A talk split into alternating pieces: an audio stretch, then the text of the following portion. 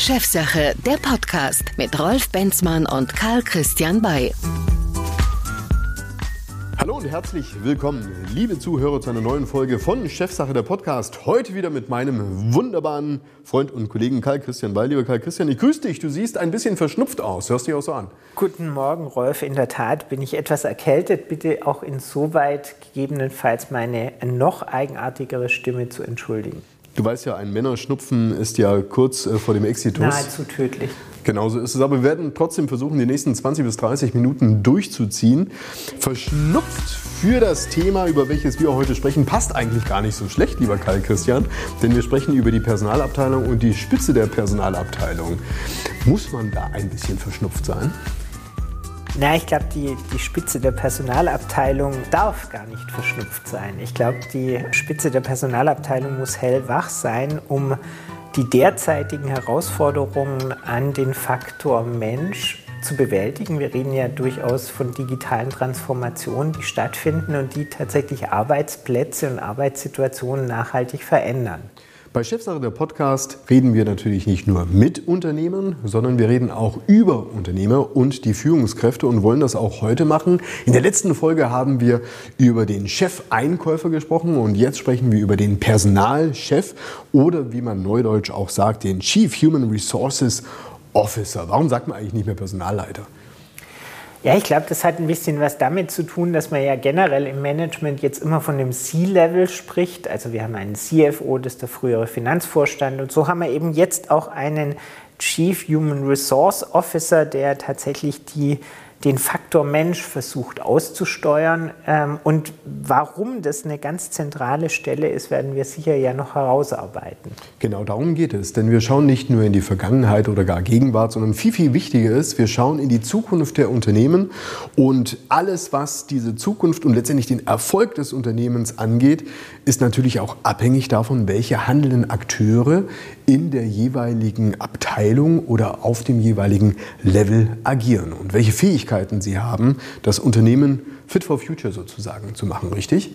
Ja, absolut. Und wir sehen bei vielen unserer Mandanten, dass gerade in den Personalabteilungen auch ein Generationswechsel stattfindet, der dazu führt, dass man letztendlich auch die derzeitige Generation der Arbeitssuchenden tatsächlich mit nahezu gleichaltrigen Kräften versucht zu erreichen. Das ist viel einfacher, man versteht sich besser und das ganze Recruiting ist äh, tatsächlich dadurch vereinfacht, weil man über die gleichen Medien kommuniziert, sodass tatsächlich ein Generationswechsel eine der Herausforderungen ist, denen Personalabteilungen derzeit unterfallen.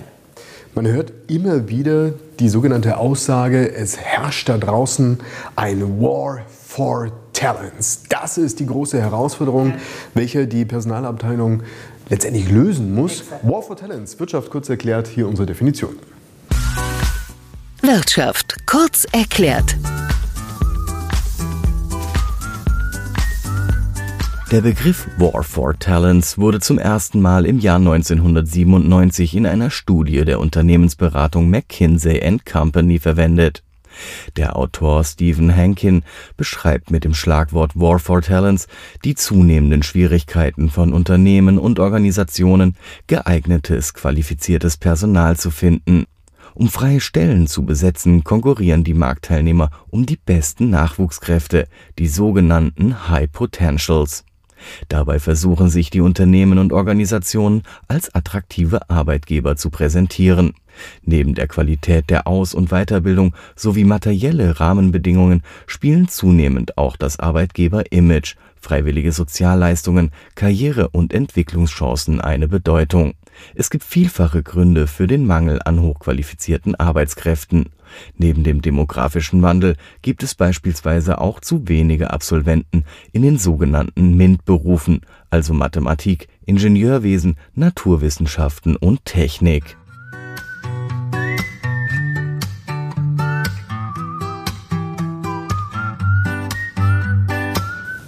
Jetzt weiß aber wirklich auch jeder, was unter War for Talents auch tatsächlich zu verstehen ist. Lieber Karl genau. Christian, wir sprechen heute über den Chief Human Resources Officer und wie der den War for Talents gewinnen gewinnt. muss. Ganz genau. Ähm, vielleicht erst mal aus der Metaebene betrachtet. Der Personalchef und seine Personalabteilung. Was sind genau die Jobs, die aus deiner Sicht dort heute oder auch in Zukunft zu tun sind? Also heute wird äh, jedenfalls in der Personalabteilung die Personaladministration verortet. Also dort werden die Nachweise über die Arbeitsverträge, über sonstige Personalunterlagen, die personalabrechnungsrelevant sind, verwaltet. Ich glaube, dieser Bereich ist zunehmend einer Digitalisierung ausgesetzt und wird, glaube ich, nicht mehr so spannend werden in der Zukunft. Na, da bin ich mir nicht ganz so sicher, weil dort laufen ja auch viele Daten auf, die hochsensibel sind. Äh, ich erinnere mich an unsere Folge über das Thema Cyberkriminalität. Ja. Du musst da schon auch dicht sein, was personenbezogene Daten deines Unternehmens bzw. deine Mitarbeiter angeht. Das stimmt, da warst du jetzt etwas zu schnell, weil ich wollte gerade eben über mitarbeiterbezogenen Datenschutz sprechen. Also genau das Thema, das du ansprichst, Datenschutz kombiniert mit IT-Sicherheit. Das ist tatsächlich was mitarbeiterbezogene Informationen, die ja höchst sensibel sein können, besonders relevant, wird aber, glaube ich, tatsächlich zunehmend technisch und Gott sei Dank nicht mehr durch äh, manuelle Tätigkeiten abgelöst.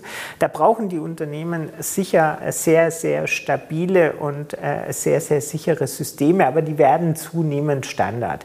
Also insofern gehe ich davon aus, die Personaladministration wird sich verändern, weg vom Papier hin zu einer digitalen Oberfläche, aber gleichzeitig ist es weiterhin ein Aspekt der Personalabteilung, wenngleich nicht der zukunftsfähigste zukunftsfähiger und auch meines Erachtens äh, die wesentliche Aufgabe von Personalabteilungen wird sein, in dem eben beschriebenen War for Talents eine relevante Rolle für das jeweilige Unternehmen zu schaffen, gleichzeitig damit einhergehend das Employer Branding mit Leben zu füllen. Das werden wir sicher auch noch mal erklären, was, das, was sich dahinter verbirgt.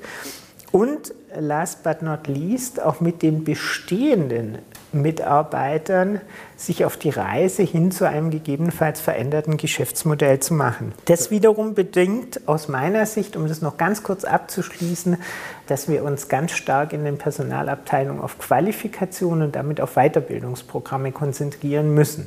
Mhm. Du hast ja auf der einen Seite erstmal Personal, das schon in deinen eigenen Reihen ist Exakt. und solches, was eben noch nicht da ist. Genau. Also dann lass uns mal über das Personal sprechen, welches aktuell da ist. Wie kann dieses Personal entwickelt werden? Das ist eine der zentralen Aufgaben ja der Personalabteilung, Absolut. dass man erkennbar macht, wo sind die Potenziale in meiner Mannschaft. Wie will ich das tun? Sind dort noch antiquierte Werkzeuge an der Tagesordnung wie das einfache Gespräch oder läuft längst eigentlich alles datenbasiert? Ja, ich glaube, vieles läuft schon datenbasiert, aber auch dort treffen sich Punkte der Organisation mit äh, Punkten der Prozessbetrachtung, also der, der dann zunehmend IT-unterstützten Betrachtungsweise, weil wir ja aus sehr hierarchischen, aus sehr arbeitsteiligen Strukturen kommen. Moderne Organisationsformen sind agil, haben nicht mehr diese Hierarchiestufen, sondern eher flache Hierarchien, sodass das Personalentwicklungsmodell nicht mehr passt. Das muss adaptiert werden und muss andere Leistungselemente beinhalten. Und auch die eigene Tätigkeit die gegebenenfalls sehr kleinteilig beschrieben war in Arbeitsplatzbeschreibungen, wird in einer agilen Arbeitswelt, in der kooperative äh, Zusammenarbeitsformen vorherrschend sind, sich verändern. Und last but not least, um das nochmal zu bemühen, werden sich natürlich auch bestimmte Tätigkeiten ganz konkret verändern. Wenn wir zunehmend Tätigkeiten, einfache Tätigkeiten abgelöst bekommen durch technische Lösungen, dann muss auch für diese Arbeitnehmenden eine Zukunft geschaffen werden. Ich würde ganz gerne nochmal auf ähm, den handelnden Akteur der Personalabteilung an der Spitze zurückkommen, also den Personalleiter selbst. Gehen wir mal davon aus, da sitzt einer, der den Job schon seit ein paar Jährchen macht. Er hat ähm, immer wieder sich den Gegebenheiten angepasst. Er hat auch ähm, in Situationen wie jetzt beispielsweise in einer Corona-Pandemie agieren können, unmittelbar ja. auch zum wirtschaftlichen Erfolg des Unternehmens ja. beitragen können, wie beispielsweise Kurzarbeitergeld und so weiter, was man da alles machen konnte. Aber jetzt ist er natürlich mit anderen Dingen nochmals konfrontiert, was die Entwicklung des Unternehmens angeht, nicht nur in der Gegenwart, sondern auch was ja, ich will mal sagen, die Vorhersage des Unternehmenserfolges aufgrund der Personalressourcen angeht, die man da so einfach hat. Ich stelle mir das nicht ganz so einfach vor. All die Menschen, die man in der Mannschaft sozusagen hat, zu digitalisieren. Wie genau sollte man das denn machen? Also die, die äh, also es geht nicht darum, deren Arbeitsleistung zu digitalisieren, ja, sondern ja, ihr, ja. ihr Profil mit all dem, was sozusagen ihr Imprint ist, ihr Können und auch ihr Potenzial, Exakt. dieses sichtbar zu machen und zu erfassen. Wie mache ich das? Also das ist tatsächlich eine große Herausforderung für die Personalabteilung, die in der Personalarbeit der Zukunft tatsächlich den Bestand an Mitarbeitern, das haben wir ja gerade eben schon herausgearbeitet, transformieren muss, gleichzeitig eigentlich auch Talente hinzugewinnen muss, um sich wirklich zukunftsfähig zu machen. Die beiden Effekte müssen ohnehin schon mal konsolidiert werden. Das ist nicht ganz so einfach. Und du sprachst ja eben davon, äh, dass der Mensch als Arbeitskraft jedenfalls äh, unentbehrlich bleiben wird. Also sprich, er muss auch organisiert werden. Ich bin weniger der Meinung, dass die Prognose über die Personalbedarfe wirklich von der Personalabteilung geleistet werden kann. Die kommt aus den Bereichen, die näher am Geschäftsmodell dran sind, also Produktionsplanung aus, dem, aus der Frage, wie strukturiere ich meinen Vertrieb etc. Aber ich glaube, die Personalabteilung wirkt in der Hinsicht als einerseits Gegenpart, um beispielsweise Themen, die juristisch, compliance-seitig äh, risikobehaftet sind, wie Scheinselbstständigkeitsverhältnisse oder ähnliches, zu verhindern. Auf der anderen Seite muss sie aber auch in eine Moderation gehen, eine gewisse Transformation des Mitarbeiterbestandes letztendlich zu verwirklichen, ohne dass Demotivation, Widerstände etc. entstehen. Das ist nicht ganz so trivial. Insofern glaube ich, dass die Aufgabe äh, der Personalabteilung auf gar keinen Fall unterschätzt werden darf, wenngleich sie weniger gestalterisch ist, aus meiner Perspektive. Du kennst vielleicht den Spruch, gerade wenn es um das Thema Recruiting geht. Die Leute kommen aufgrund des Unternehmens und verlassen es aufgrund der Führungskräfte. Ja, Was läuft denn da schief in der Personalabteilung? Ja, wir hatten ja eingangs schon drüber gesprochen, über den Begriff Employer Branding. Employer Branding nennt man heutzutage eigentlich die Verbreitung der Marke des jeweiligen Arbeitgebers auch als attraktiver Arbeitgeber und damit einerseits Richtung Talente und Richtung Bewerber, auf der anderen Seite aber tatsächlich auch immer mit der Wirkung auf das eigentliche Unternehmen zurück. Also wenn man heutzutage eine moderne Stellenanzeige liest, dann liest die sich ja so ein bisschen wie ein Verkaufsprospekt über das ganze Unternehmen. Und das ist durchaus nicht unabsichtlich, sondern durchaus gewollt, dass heutzutage eine Stellenanzeige auch Werbung für das eigentliche Unternehmen ist. Wenn ich dich aber richtig verstanden habe, dann siehst du bei der Personalabteilung auch den Job, nicht nur schicke Anzeigen, will ich mal salopp sagen, zu machen, sondern auch sicherzustellen, dass das, was da drin steht, auch tatsächlich geliefert wird. Absolut. Also Recruiting endet nicht mit dem Abschluss des Arbeitsvertrages, sondern das Onboarding, also den Mitarbeiter so mit in die Crew zu integrieren, dass tatsächlich möglichst reibungsfrei und friktionsfrei der Einsatz ermöglicht wird, gleichzeitig aber auch möglichst die Werte und die Identität des Unternehmens schon mitgegeben werden, ist eine ganz, ganz große und vielfach unterschätzte Herausforderung. Ich kann mir vorstellen, dass einige Personalleiter oder Personalabteilungen da draußen sich äh, durchaus die Frage stellen, aha, jetzt wollen wir das also auch noch machen. Ähm, ich stelle fest, dass es da sehr unterschiedliche Ressourcen auch gibt Absolut. in den Personalabteilungen. Es gibt welche, die äh, quasi nur noch die Administration machen können. Absolut. Stichwort Kurzarbeitergeld, ja, irgendwelche ja. Arbeitszeitmodelle ähm, nachhalten und so weiter, ja. sich um die Verträge kümmern. Aber es gibt auch solche, die offensichtlich sehr proaktiv im Markt sich bewegen, sowohl was Mitarbeiteransprache angeht, Personalentwicklung angeht, das Nachfassen von Prozessen innerhalb der eigenen Strukturen. Stichwort Ressourcen. Wo sollten eigentlich die Personalabteilungsressourcen aufgehängt werden? Oder wäre beispielsweise ein Konzept vielleicht sinnvoller zu sagen, naja, die Administration, die behalte ich bei mir drin, das andere Zeug, das lasse ich machen, beispielsweise durch irgendwelche externen oder durch Personaldienstleister und dergleichen. Das würde ich gerade nicht machen. Ich würde gerade eher darüber nachdenken, die administrativen Tätigkeiten, wenn dann outzusourcen. Und ich gehe davon aus, dass die derzeit wahrscheinlich noch überwiegende Zahl von, äh, der Mitarbeitenden in Personalabteilungen im Bereich der Administration aufgehangen ist. Ich glaube, zukünftig wird die ein eindeutig in der Strategie, im Recruitment und in der Qualifikation, also sprich in den Akademien, sich finden. Und ich glaube eher, der technologische Fortschritt wird dazu führen, dass wir die Administration nicht nur zurückfahren können, sondern tendenziell auch outsourcen können und die strategische Personaldisposition vom Recruitment bis gegebenenfalls über die Qualifikation bis gegebenenfalls hin zum äh, Outplacement, die wird meines Erachtens über den Erfolg der Personalarbeit entscheiden. Wenn wir nochmals zurückkommen zu den beiden Themen Recruiting einerseits, Entwicklung andererseits. So haben wir jetzt gerade im Kontext der Entwicklung darüber gesprochen. Es wird natürlich zentral sein, die Potenziale innerhalb der Mannschaft ausfindig zu machen und die Mitarbeiter zu entwickeln. Du hast gerade das Wort Akademie gesagt. Ich glaube, wir müssen uns auch von dem, sag ich mal, traditionellen Begriff einer Akademie trennen, Absolut. dass du da irgendwie einen Typ vorne stehen hast, Absolut. der dir irgendwas sagt und das war's, sondern die gesamte Form und die gesamte Art des Lernens und wie dieses ja. organisiert wird, muss sich ja innerhalb des Unternehmens ändern, um es ja auch digital sichtbar zu machen. Absolut. Was sind dort Konzepte, die deiner Meinung nach gut funktionieren oder die aus deiner Sicht in der Wirtschaft absolut Sinn machen und Zukunftspotenzial haben? Also was ich immer für unentbehrlich erachte, ist ein Training on the Job. Also ich brauche eine gewisse Jobrotation, ich brauche aber auch ein Insight in die jeweilige Aufgabe, bevor ich sie wirklich übernehmen kann. Also Training on the Job und gerne auch in diversen Elementen einer Wertschöpfungskette macht aus meiner Sicht ganz, ganz viel Sinn.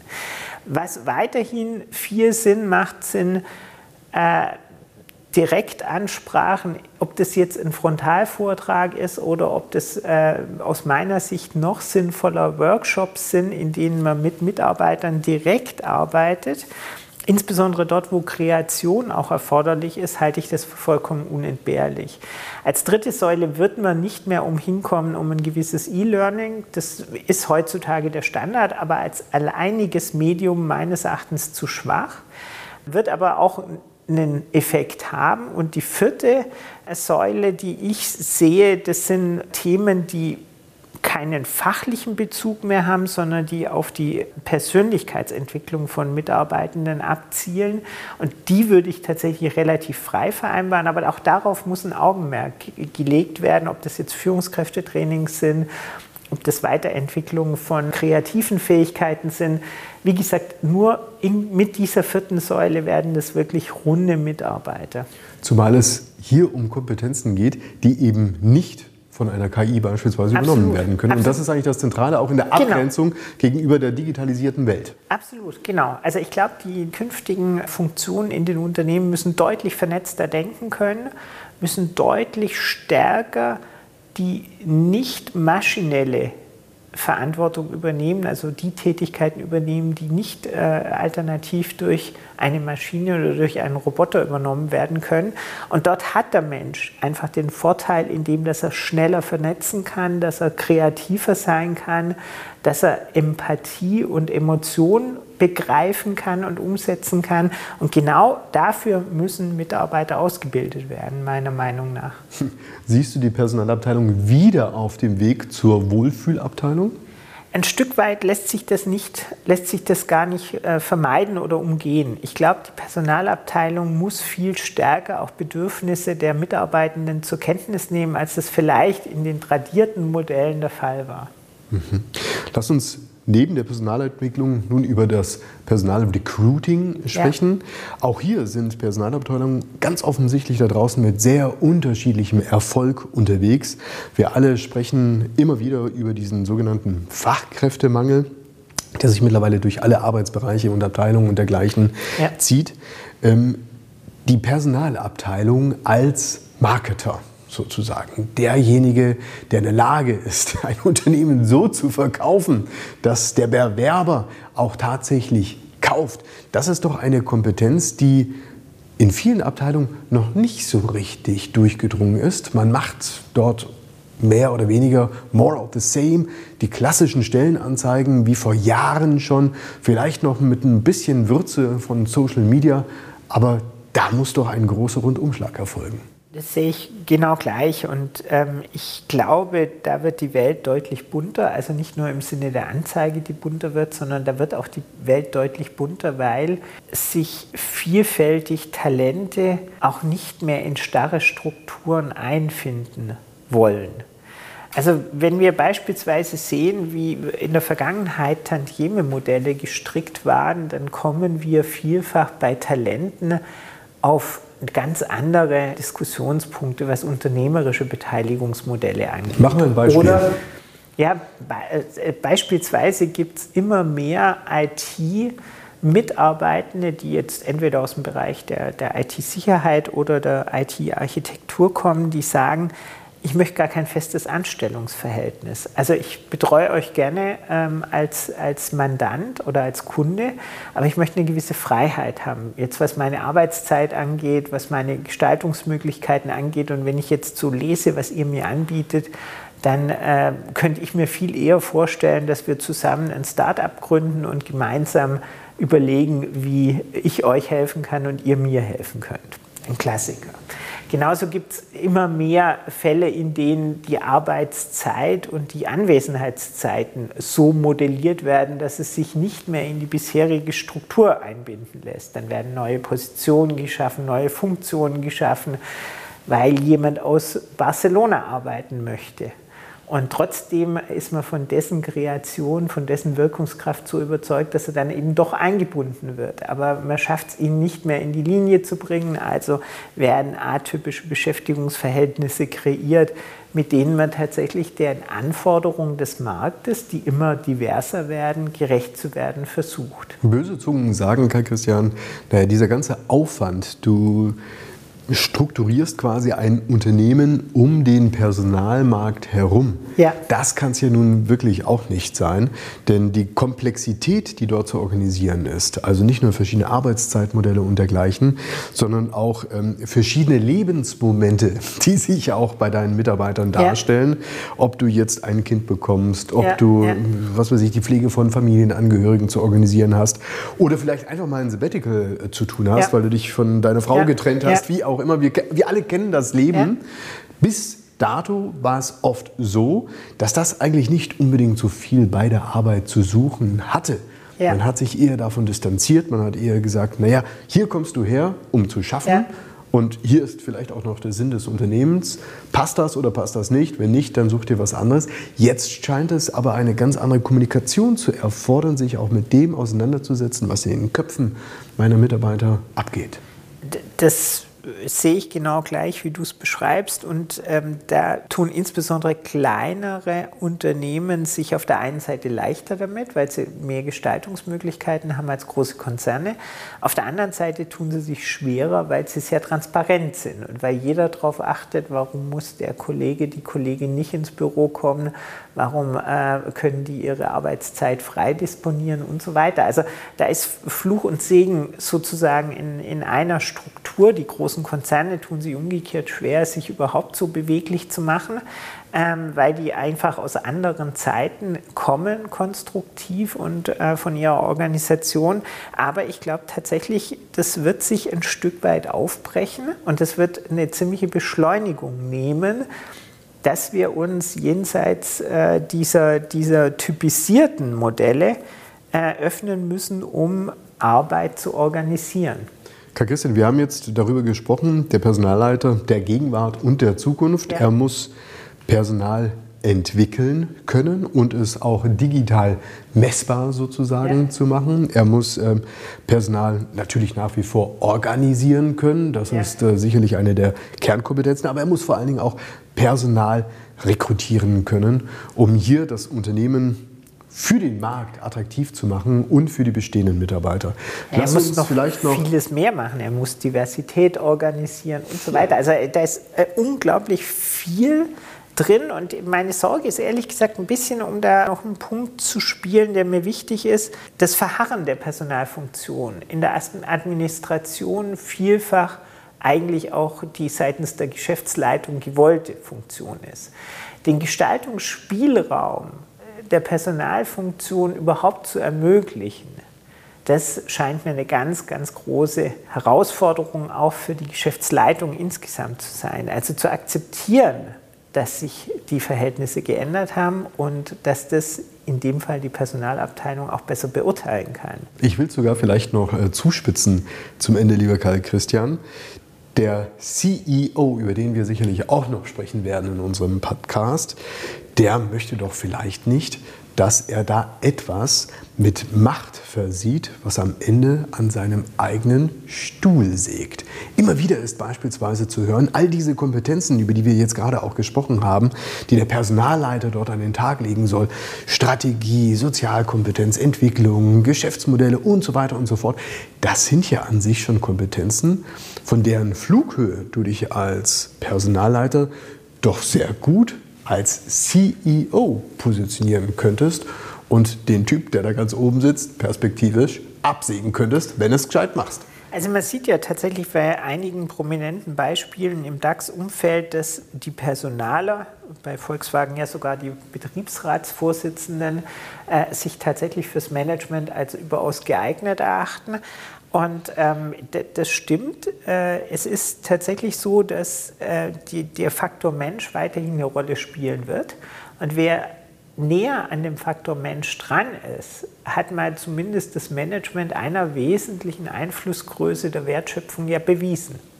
Damit sind wir am Ende unseres heutigen Podcasts angelangt, lieber Karl Christian. Ich Gib uns einen Ausblick, dir. über was wollen wir beim nächsten Mal sprechen, wenn wir über die Zielebene sprechen? Also ich würde tatsächlich mal nicht nur qua meiner eigenen Herkunft mal tatsächlich gerne über den CFO, also den Finanzvorstand sprechen, weil auch dessen Anforderungen ändern sich und wir hatten gerade eben viel über KI gesprochen und über das Verändern von Administrativaufgaben. Das ist insbesondere in der Finanzfunktion ein großes Thema. Ähm, wenn wir an Prognosemöglichkeiten durch KI zum Beispiel denken, äh, wird sich das Risikomanagement verändern, um mal so leichte Ausblicke zu geben in unseren nächsten Podcast. Und was ja auch spannend ist, es gibt ja in der Tat viele, die von der CFO-Ebene den Sprung zum CEO geschafft haben. Ich würde sogar sagen, fast mehr als, als Personaler. Genau, derzeit noch, aber das könnte sich tatsächlich ändern. Okay, darüber sprechen wir das nächste Mal. Ich freue mich, wenn du und ihr sie wieder mit am Start seid bei der nächsten Folge von Chefsache der Podcast. Bis dahin herzlichen Dank für euer Interesse. Bis zum nächsten Mal. Vielen Dank, schöne Woche und bis bald. Das war Chefsache der Podcast mit Rolf Benzmann und Karl Christian Bay. Besuchen Sie auch unseren YouTube-Kanal. Bis zum nächsten Mal.